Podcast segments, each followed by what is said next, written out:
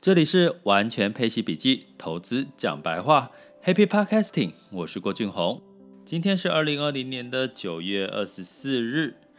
今天好吗？那最近呢，市场还是在修正哈，尤其是美股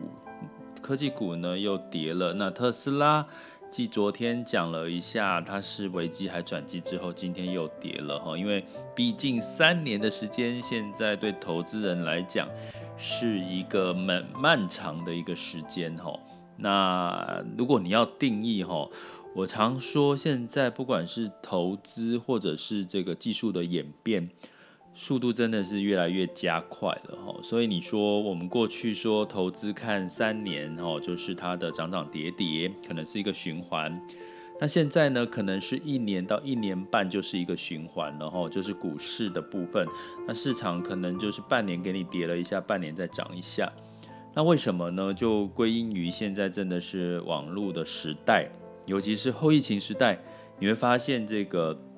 五 G 啦，或者是这个 WiFi 啦，让我们所有的沟通都在线上了。那线上最快的就是你今天像。我在早上的时候，特别还收到一个美国的这个听众吼，跟我说：“老师，老师怎么去学习？跟我学习一些投资理财的事。”那我就他说他在美国吼，那我当然就回他说：“那你就是上我的这个网校。大家知道我的网校吗？就是我的网址 school，就是学校嘛，s c h o o l 点 h a p p y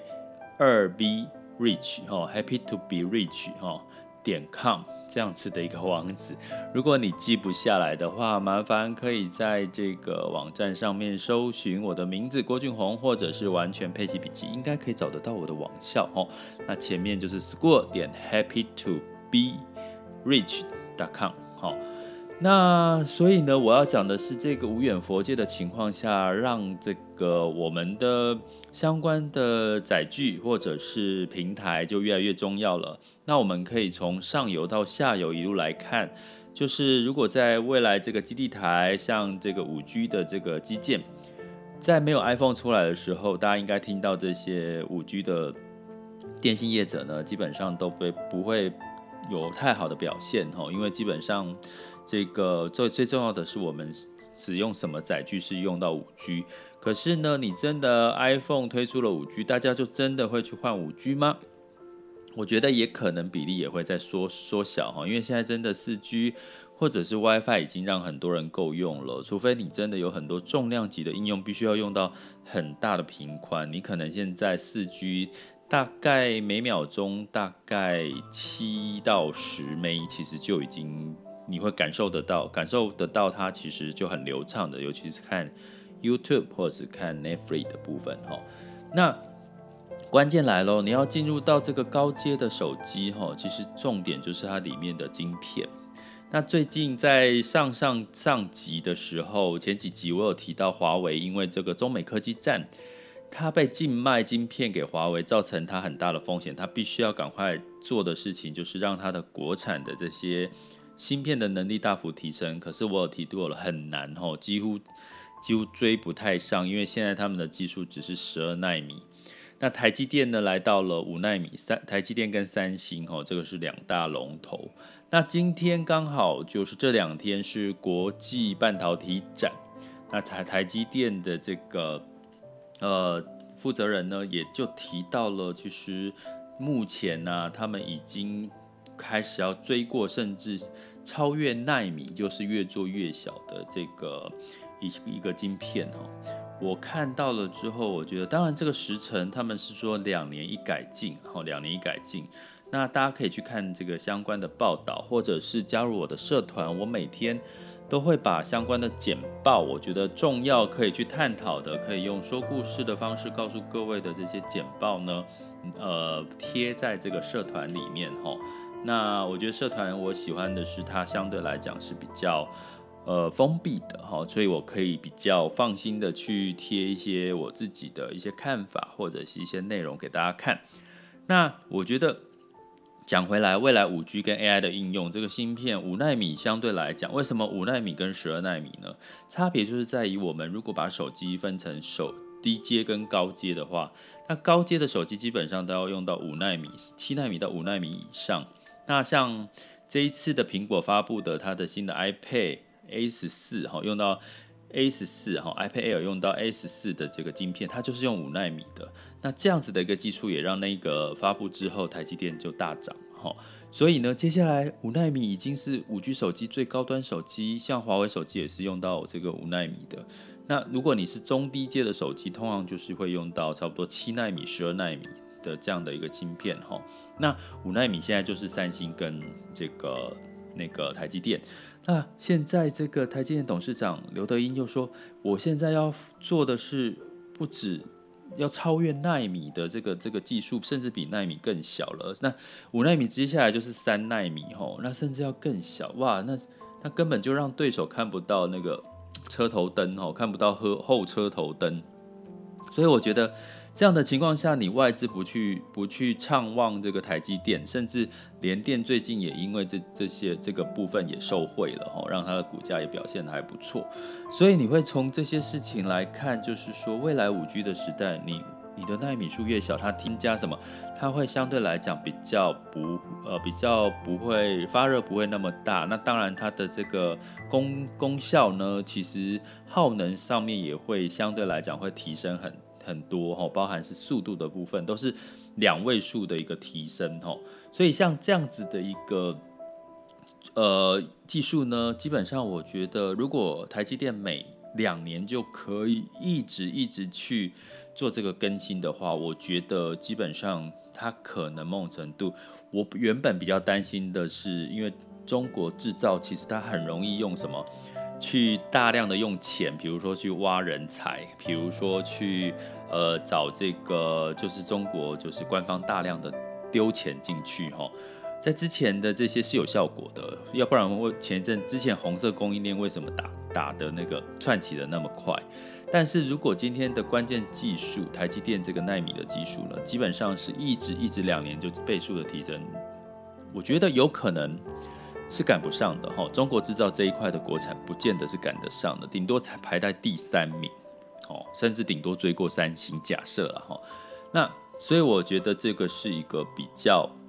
我觉得可以持续看好台积电。我过去早期在看好台积电的原因是它的内部的人事管理，因为我有一位认识的台积电人事管理的朋友哈，那他他有提到，其实台积电在他他的这个主管主事的这个核心价值就是。他不去随便去裁员的哈，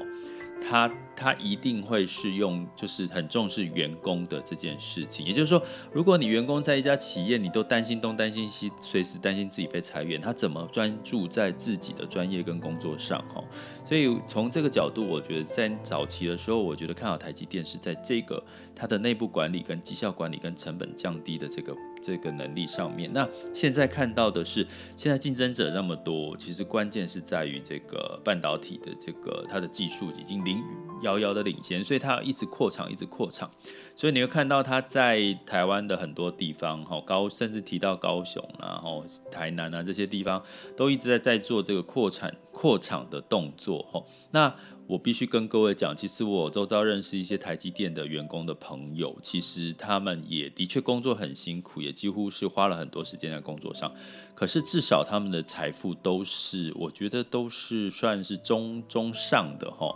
就算是只是一个基基基层的一个员工哈，所以我觉得从这方面来看，不管从他的内部管理人士哈，不管不管是从 ESG 哈这个社会责任这个角度来看，不管从他的半导体的技术角度来看，跟龙头角度来看，再加上他是目前呃外资。最青睐的一个龙头股，再加上它是台湾里面指数权重最重的。如果你用指数型的投资来看，如果你未来要放大这个指数，大家都去买指数型基金，那大家被被迫就要去买台积电嘛？哈，就是这样的概念。你会发现，其实未来在台积电仍然有很大的期待空间。那当然有一些这个机构就就说那个他看好看到六百多块了哈。那当然这些我们就是看看听听，但是我觉得未来我觉得台积电还是有很大的成长空间哈。那这个部分呢，我觉得可以提供给各位参考。那另外呢，我们有特别也提到了一件事情，就是在这个房价最近，其实大家有没有感觉房价跟买房看房的人好像？呃，次数这个流量变多了哈，甚至我有跟一个直播频道的这个主持人聊过，他说最近只要讲买房看房的，或者是做一些这个课程，或者是做一些直播的话，它的流量都很好哦，所以大家对最近看房的这件事情又热起来了。可是不意外哈，不意外，为什么？因为我有在我的每周，在我网校里面的每周的学习主题里面的。第一集里面我有提到，其实因为美国现在实施这个直利率曲线控制，在过去日本也实施过，在这个美国也实施过哈，那都实施的过程都会造成房价的一个飙，大不要说飙涨了，就是上涨。所以我觉得这一段时间也刚好遇到这个时期。那如果过去的历史经验是这样，现在房价涨也不意外。但是好处是现在的利率很低，如果你有考虑买房的话，你还是可以从这段时间，因为疫情还在发生，所以可能你的谈判筹码还是比较多。什么叫谈判筹码？你的利率条件，包含你的这个房贷的这个可以谈的一个空间，相对来讲还是比如果万一疫情全部过了。那可能相对来讲，你的谈判条件又不一样了哈。所以呢，我会建议各位，既然我们是完全配息笔记，你真的可以好好的考虑如何用你的配息收入领到的息，然后去缴你的房贷啊。你不要苦哈哈的就想说我要用我的上班薪水、工资收入去缴你的房贷，去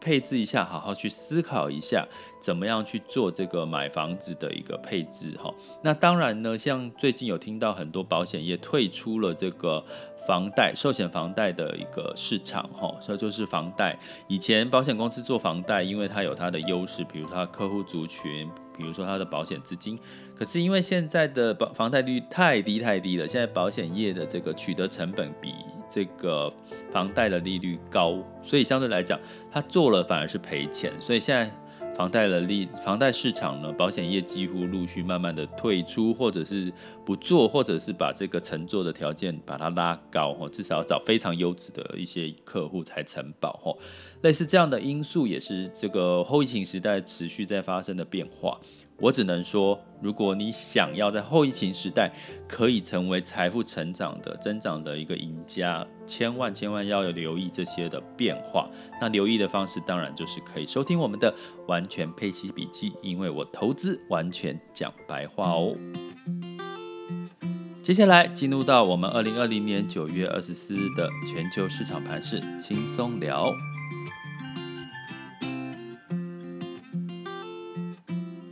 那么在九月二十四日呢，今天是周四。那在周三的时候，美国的股数股市呢全面的下跌哈。那尤其跌升的是 S M P 五百跟纳斯达克 S M P 五百跌了二点三七 percent，然后纳斯达克跌了三点零二 percent。嗯，相对来讲真的是跌深了。那当然，其中的特斯拉呢下跌，因为他说推出三年这件事情，让很多人等不了三年哦。让当然，我觉得这是一个股价科技股逢高修正的又一个理由了。因为我们通常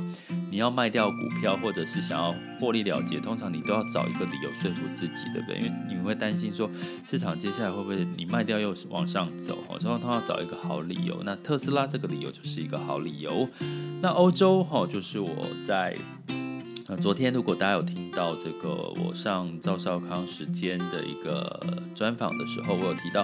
欧洲的股市呢，其实也是大家可以去看，它相对来讲相对是低点的一个市场，所以欧股呢反而跟美股走出两样情哦。周三是走高的哦，那因为这个接下来是旅游旺季哈，旅游类股反弹，因为天气真的变得很舒服喽。那像。艾迪达、其 Nike 哈，它股价都上涨了哈，消凸显了这个欧元经济复苏仍然在消费上面的力道有变好，但是呢，就是在所有的欧洲、英国、法国、德国指数都是涨了大概零点多左右，那唯一英国上涨了一点二 percent。